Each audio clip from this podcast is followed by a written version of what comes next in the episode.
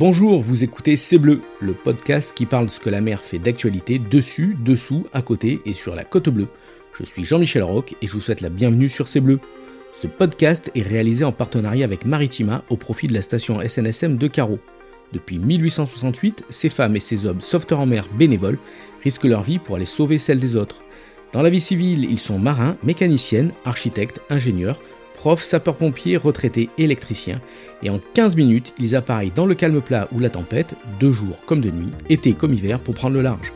Alors soutenez-les en faisant un don sur station-snsm.caro.org ou en venant les rencontrer sur le port de Carreau. En soutenant par vos dons les sauveteurs en mer de la station de Carreau, vous participez à écrire la grande histoire du sauvetage en Méditerranée et sur la côte bleue. Bonjour, bonjour à toutes et à tous. Aujourd'hui, nous sommes reçus par Marc Trouillet et Michel Bresson, les créateurs du Petit Musée de Carreau. Ils nous parlent de ce musée où l'on retrouve de façon condensée toute l'histoire euh, de la Côte Bleue. Marc, euh, Michel, euh, bonjour. Bonjour. Bonjour. Bienvenue sur C'est Bleu, merci d'accueillir les auditeurs de C'est Bleu, merci de nous recevoir ici à Carreau. Marc, Michel, nous sommes où exactement? On est au milieu du port de Carreau, au-dessus, au premier étage du Cercle des pêcheurs qui est un peu le cœur du, village. Exactement. Dans ce qui est devenu le petit musée de Carreau. Alors, vous allez nous, raconter euh, toute cette fabuleuse aventure du petit musée de Carreau, mais aussi euh, Carreau, la couronne, euh, toute la, côte bleue. Alors, on va commencer par un peu de géographie pour les personnes qui ne, qui ne savent pas très très bien euh, encore où se trouve euh, Carreau. Euh, Marc, alors, géographie, histoire, Carreau, c'est tout à la fois, mais la géographie, c'est un lieu très important. Oui, Carreau, c'est un lieu très important. C'est un lieu qui se situe vraiment tout au bout de la côte bleue. On prend, on y arrive par la voie rapide. On va tout au bout. On va tout droit, toujours tout droit, toujours tout droit, et on arrive, et on arrive à Carreau. Et on est au bout de cette côte bleue, au bout de cette chaîne de l'Estac qui voit euh, toutes ces calanques euh, petit à petit se dessiner, puis s'aplanir, puis se transformer en plage, et au bout de Carreau se transformer en une anse abritée qui a depuis euh, très longtemps accueilli était un refuge pour les bateaux. C'est ça, c'est là où le soleil se couche. oui, complètement. Alors, Michel, la, géographie, c'est la chaîne de l'Estac, on vient de le dire, c'est 28 km de long, c'est 8 euh, km de large, le point culminant à la tête d'Auguste qui est à 278 mètres. C'est 60 km de long sur, pour tout le, littoral et une superficie de 224 km. Grosso modo, de l'Estac à, à la Vera. Et, le port, évidemment, c'est le, lieu central. Euh, c'est là où, euh, depuis des siècles, les pêcheurs, puisque c'est eux qui ont, créé le, village, se mettent à l'abri du Mistral. Du Mistral, entre autres. c'est vrai que le port à longtemps été, jusqu'à la construction des digues, euh, on tirait les bateaux sur la plage parce que c'était pas protégé. Petit à petit, le port s'est fait protéger et, c'est devenu vraiment un des centres de, la pêche de, la région. Exactement. Alors, le, mot carreau et le mot la couronne, ça vient d'où, vous qui, êtes les, historiens et, les détenteurs de, toute cette histoire euh, de, cette partie euh, de la côte bleue Il y a des dans l'étymologie, on retrouve le car et le Caire qu'on va retrouver un petit peu partout en France dans les noms. Les noms, euh, les noms sont toujours liés finalement, même si on l'oublie euh, assez vite maintenant à, la géographie et à l'installation sur le sol. Euh, Cassis aussi avec les falaises, donc il y a, le, il y a aussi le, le, le, quart dedans. Et donc la couronne et carreau, euh, on est sur la pierre. Donc euh, on est vraiment dans l'étymologie sur euh, ses origines minérales. Et, et, cette pierre, elle a une histoire fantastique. Elle a une histoire fantastique que finalement peu de gens connaissent.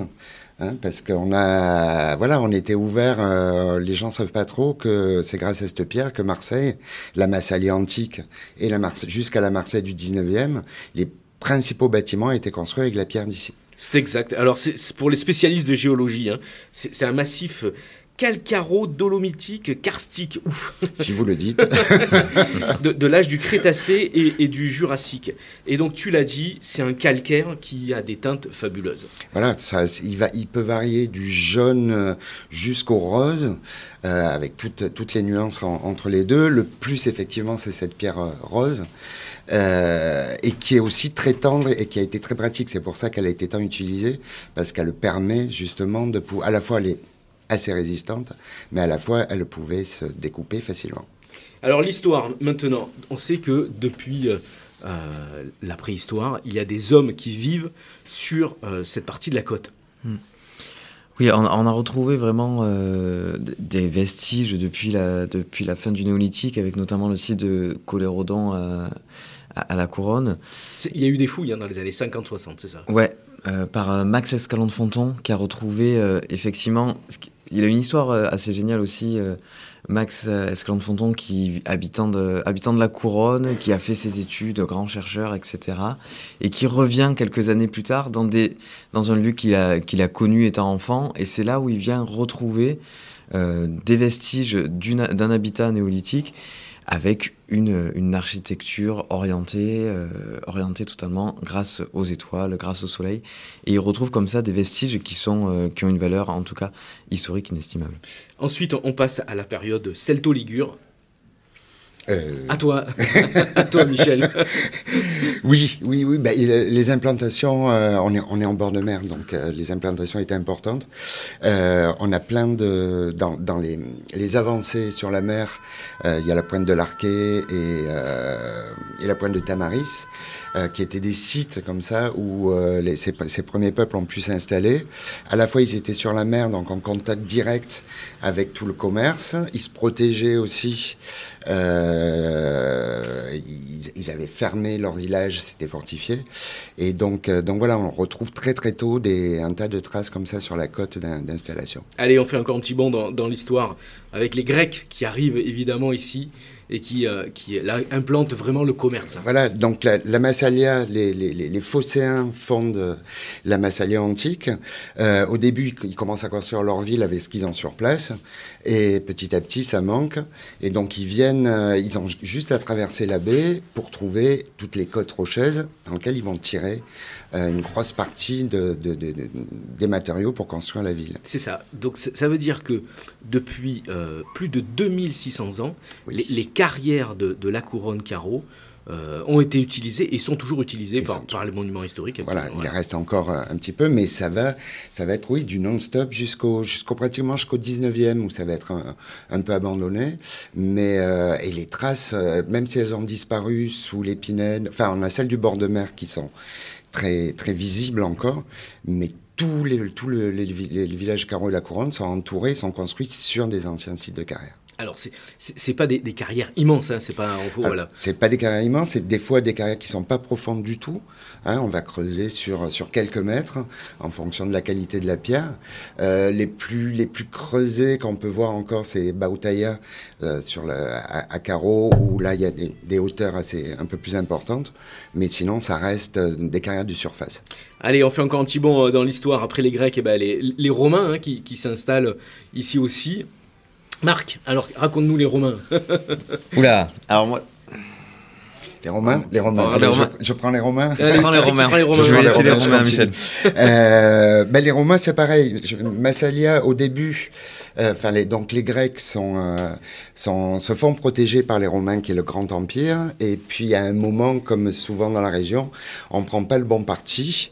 Donc, on va, on va s'allier à Pompée qui est en, en avec, avec César, Pompée perd, et, et, et, donc César enlève un peu de privilège à Marseille va les donner sur, plutôt sur Arles. Donc Marseille va perdre un peu de, de son importance euh, euh politique et économique, mais euh, continue à construire et continue à venir récupérer la pierre ici, entre autres pour les, c'est ça, les, il, les, murailles. Il faut le, il faut le, le préciser.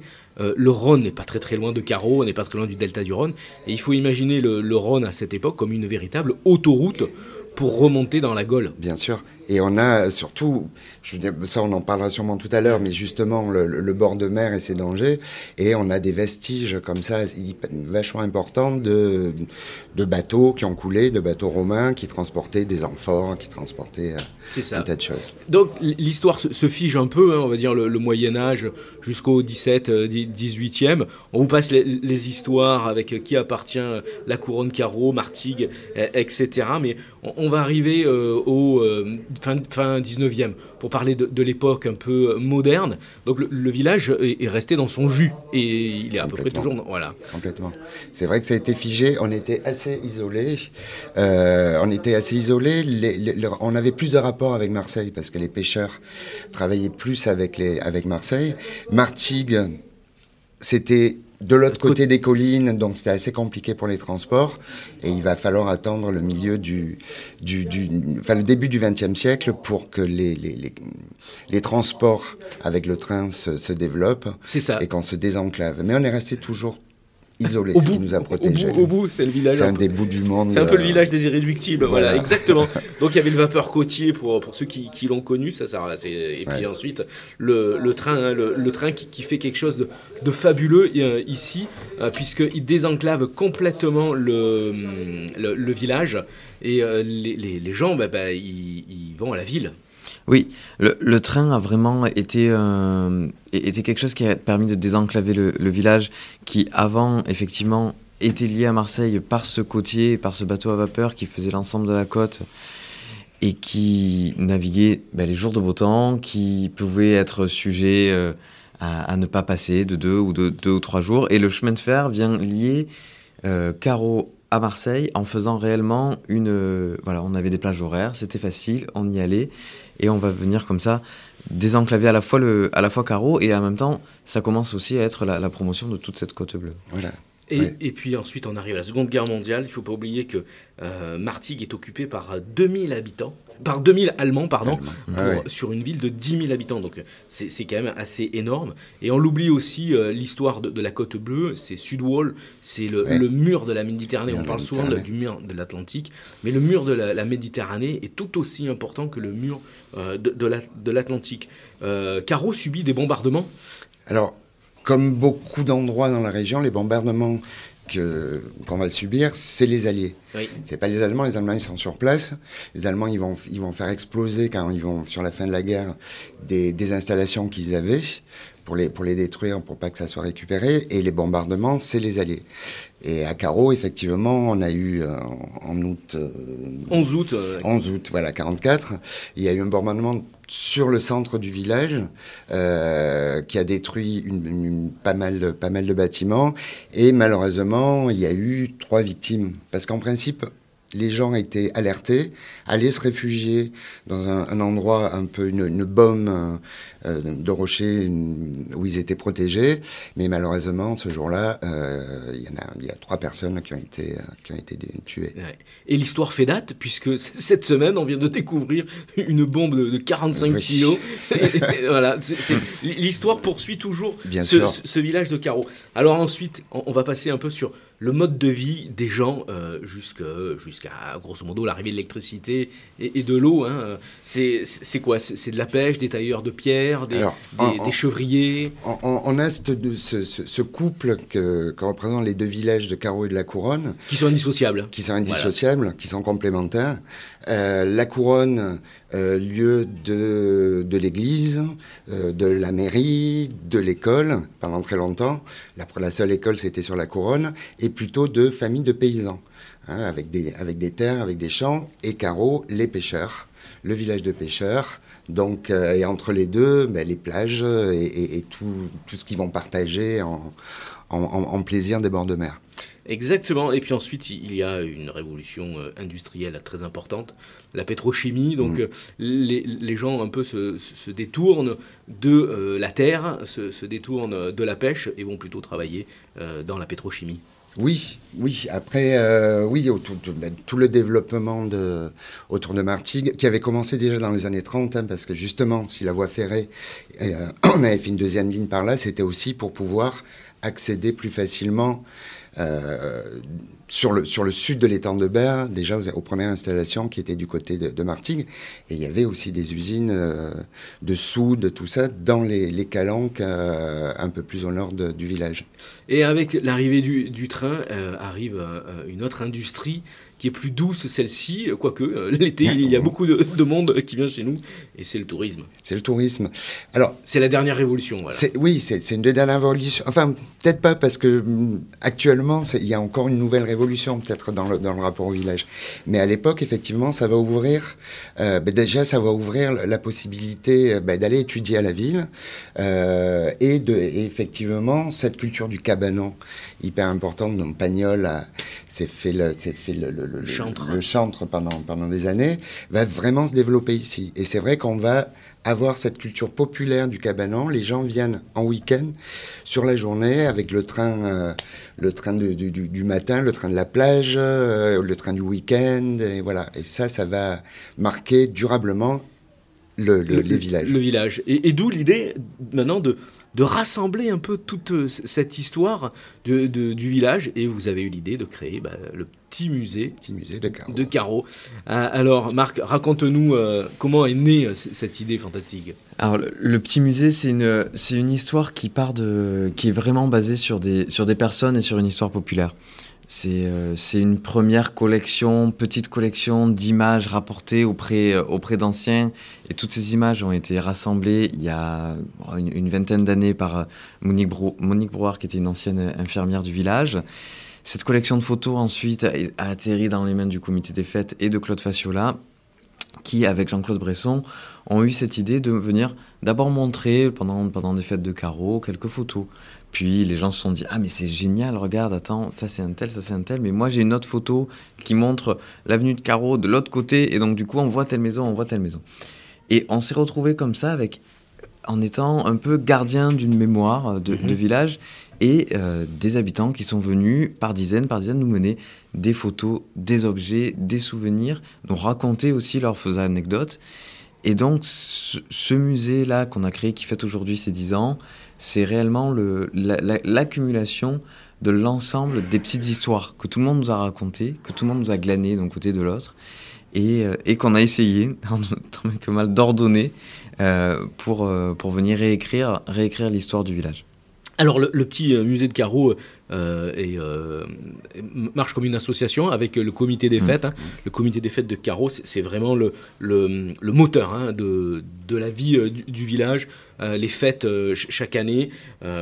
Et, ça, c'est quelque chose que l'on retrouve sur toutes les photos. C'est voilà, il y a plusieurs thématiques dans, ce petit musée. Qu'est-ce qu'on peut voir ici au petit musée alors? Alors, effectivement, le, le petit musée s'est créé en parallèle beaucoup plus tardivement, mais vraiment en parallèle des fêtes de carreau, avec cette idée de dire on fait des fêtes, c'est génial, ça attire du monde, on est pour les touristes et à la fois pour les habitants.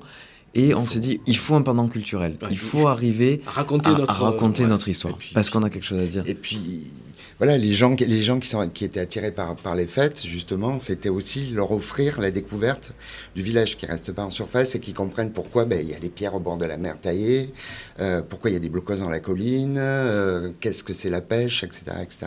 Alors, important. Qu'est-ce qu'on peut voir autour de nous? Parce que là, on est vraiment au-dessus de, du, On domine tout le port et, il y a des. même moi, je ne connais pas certains ustensiles utilisés par les pêcheurs. Et pourtant, dans ma famille, il y avait quelques pêcheurs. Mais ben, on, l'a construit. Il y, a, deux grands axes. Il y a deux grands axes euh, dans la visite du musée. À la fois les grandes, les grandes thématiques qui nous replacent dans une histoire un peu plus large, c'est-à-dire effectivement l'Antiquité, euh, le sauvetage en mer euh, et les grandes pêches. Et après, il y a une partie plus anecdotique, sur la vie du village. À plusieurs époques, montrer ce qu'était le village il, y a quelques, il y a quelques années en arrière pour pouvoir faire le pendant justement avec l'époque actuelle et on s'aperçoit que malgré tout, même si ça s'est développé, on retrouve ce qu'était le village il y a 50 ans, voire 100 ans en arrière. On arrive encore à, s'identifier à ça. Alors, c'est une revalorisation hein, de, cet espace euh, muséal euh, local, oui. Hein, parce que c'est unique sur, euh, sur la Côte Bleue. Il n'y a pas d'autres euh, musée comme ça sur les autres euh, villes Non. Euh, eh non. non. Alors, c'est des choses, enfin, c'est des démarches qu'on connaît peut-être plus, plus dans le centre de la France où il y a des villages comme ça où ils avaient un savoir-faire oublié justement pour pas pour pas que ça se perde. Et il y a des initiatives un peu comme la nôtre. Mais c'est vrai que là sur la côte, jusqu'à présent il n'y en avait pas. J'espère que ça va motiver les gens pour, euh, pour, euh, pour, penser, pour penser à ça, parce que c'est important. Et puis les gens adorent, les touristes adorent découvrir ce qui se passe. Euh, on a des, des, Bretons qui, du coup, viennent nous parler de leur pêche à eux en échangeant. et on a des, des gens de l'Europe entière maintenant qui, passent il, ici. Il faut donner un grand coup de chapeau à, Claude Faciola et, et, et Jean-Claude de Bresson. Quand même, on, peut, on peut citer deux mots sur, sur ces figures de carreaux. Alors, Claude Faciola, pêcheur depuis, toujours, depuis toujours à Carreau et qui, a, dans les années 2000, après son activité de pêche, s'est réellement imposé comme une, comme une, comme une figure très, très calme, très de conseils, dans l'ouverture, dans le dialogue. Et il a repris euh, le, comité des fêtes à la suite euh, de, qui avait été créé par son grand-père et son père. Donc, vraiment, euh, fait partie des, des, familles du village. Et, et, Claude a réussi comme ça à allier à la fois les, les nouveaux pêcheurs, les anciens pêcheurs, les gens qui voulaient faire la fête, les concours de pétanque, etc.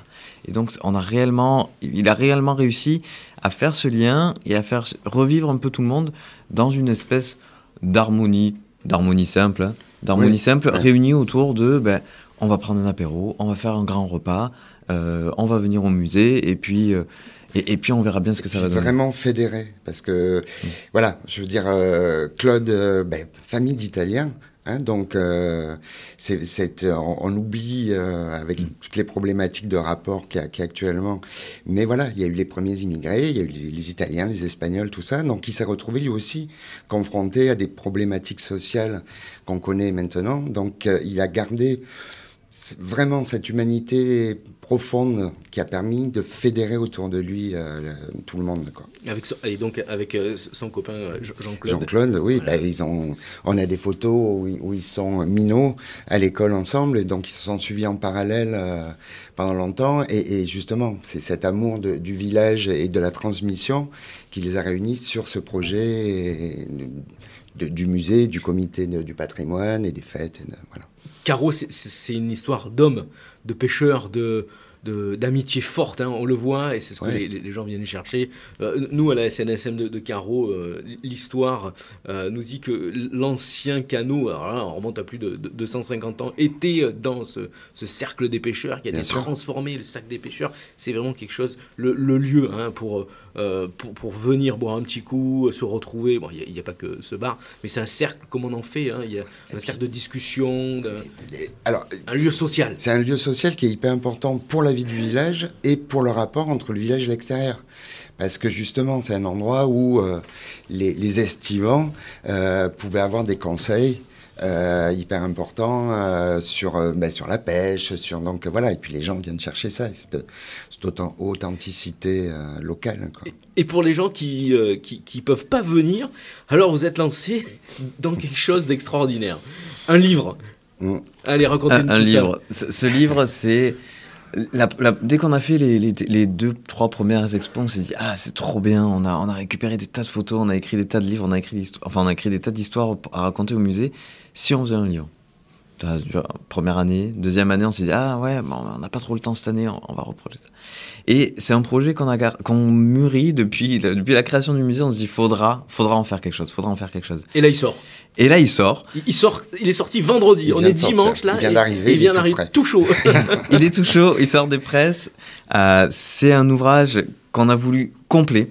Il reprend l'ensemble de, l'histoire du village depuis, euh, depuis l'Antiquité jusqu'à nos jours, avec les grands parcours thématiques dont on a parlé, sur les carrières, sur la pêche, etc. Vraiment basé sur la structure du musée, euh, et avec ce qu'un livre peut apporter en plus, euh, de, donc avec tout ce qui est les textes sur chaque époque. Vous avez tout fait On a tout fait. Vous avez tout écrit, sélectionné les photos, trouvé l'éditeur On s'est auto-édité. Oh, c'est qui est hallucinant quoi pour euh, voilà de nos ah jours c'est on, s'est dit effectivement on, va, on va pas en faire tous les jours. Et sur un sujet qui peut paraître un peu ésotérique à deux petits villages de la côte bleue on a quand même sorti un livre de, ben, de 300 pages avec euh, plusieurs plusieurs centaines de photos euh, voilà qui nous a un an et demi. Donc voilà, on s'est dit, c'est le moment de le faire. C'est le moment de le faire. Magnifique, bravo. Le, futur du petit musée de Carreau, c'est de devenir grand alors Grand, euh, grand, je sais pas parce que parce que c'est bien. Je pense que les gens aiment bien aussi cette cette dimension, cette vraie dimension. On est proche euh, plutôt qu'un qu'un grand espace comme ça un peu anonyme. Donc euh, on va voir. Justement, je crois que là, on arrive à un moment après tout ce qui s'est passé. Euh, c'est un peu une charnière. On, ouvre. Là, c'était aussi faire un point et ouvrir sur le sur le futur avec plein de questions, mais plein d'envie et, plein d'énergie. Super. Allez, on arrive presque à la fin de ce podcast. Je vais vous demander votre, votre meilleur euh, souvenir euh, ici, votre anecdote. Alors, soit c'est le musée, soit c'est une belle fête, une tonade, euh, une, une cinche. Alors moi, ça serait quoi? Par rapport à ce lieu, non, mais c'est vrai qu'on est arrivé, il y a eu des moments assez fous euh, où, euh, justement, on est arrivé à regrouper autour de cette énergie-là. En effet, il y a une- et des fêtes au cercle dessous qui, qui, qui ont réuni aussi bien des gens du village que des gens qui venaient en bus de Marseille. Euh, et tout le monde s'est mélangé et c'était des moments comme, assez incroyables comme ça d'échange et de, et de chaleur. Et, et ça, ça, oui, ça c'était ça c'était fort. C'est de belles émotions. Oui. Euh, merci Michel. Marc, et toi? Moi, moi, je pense que mon meilleur souvenir, c'est effectivement les, fêtes et le, mixage qu'on arrive à faire dans ce lieu qui est, immense et qu'on on peut faire qu'ici. Et c'est aussi cette, transmission. Moi, mes, souvenirs, c'est euh, c'est les souvenirs de, discussions avec Michel sur la façon dont on va organiser ce musée, dont on va réussir à le montrer, dont on va, le rendre intelligible à tout le monde, et les discussions et confronter en même temps notre vision à nous, à, Michel et nous, euh, à Michel et moi, pardon, de un petit peu, peut-être un petit peu moderne, des fois un petit peu hors du cadre, et la vision de Claude et Jean-Claude. Et ces, Ouais.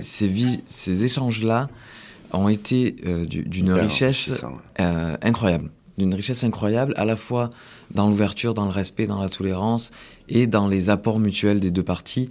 Et c'est quelque chose qu'on générations. ne peut pas retrouver ailleurs et qui c'est vraiment un, un échange de générations qui marche. C'est ce qu'on retrouve à Carreau quand vous venez euh, prendre euh, du bon temps. Euh, Marc Trouillet, Michel Bresson, merci beaucoup, beaucoup d'avoir parlé avec nous Merci. de ce petit village des vents sur la côte bleue. Si vous ne savez pas où ça se trouve, je vous invite à, à prendre un, un billet de train en, en gare Saint-Charles et de, et de descendre à, à la Couronne. Vous allez voir, c'est fantastique. Si vous avez envie de visiter le petit musée de Carreau, il est ouvert euh, les week-ends jusqu'au mois de novembre. Alors dépêchez-vous, euh, de 10h à 12h et de 16h à 18h euh, les week-ends. hein. Ensuite, bah, il faudra revenir au, printemps. Euh, ensuite, si vous avez envie d'a- d'acheter du poisson, bah, le fameux célèbre marché aux poissons, le dernier de la côte bleue, est ouvert tous les jours hein, car la météo a permis aux pêcheurs de sortir, caler leur filet. Alors, pour commander le livre, je, je- je vous laisse faire le pitch sur ce livre. Alors, Où est-ce qu'on le trouve Comment on écoute Dites-nous tout. Vous pouvez commander le livre qui s'appelle Carreau la Couronne, village de la Côte Bleue, qui est édité par euh, les éditions du Gobi, qui est la maison d'édition des, du Excellent. petit musée de Carreau. Euh, ce livre est disponible pour 50 euros, qui est un livre d'art de 300 pages avec plus de 700 photos, des documents, des textes inédits. On le retrouve sur notre site internet fêtedecarreau.fr et on Aussi, le retrouve au petit musée. Bien entendu. voilà. Alors surtout, surtout, n'oubliez pas d'aller soutenir en partenariat avec Maritima les sauveteurs en mer de, de Carreau avec vos dons sur station-snsm.carreau.org par vos achats sur la boutique de la SNSM ou encore à venir les rencontrer à Carreau tous les samedis matins. Si vous nous avez suivis jusque-là, merci à vous. N'hésitez pas à commenter ce podcast sur les réseaux sociaux si cela vous a plu, pas bien, tout, on est à votre écoute. Voilà. On reste en contact par l'email snsm.carreau.gmail.com. N'hésitez pas non plus à nous faire part de vos idées d'actualité en rapport avec la mer, ici sur la côte bleue entre l'Estac et la Vera. On se retrouve dans 15 jours sur un nouveau podcast de C'est Bleu avec un nouvel invité. Marc, Michel, merci. Merci. Bon vent. Merci à vous. Bonne fin de journée. Bienvenue à. Carreau. Merci, merci, au revoir. Au revoir.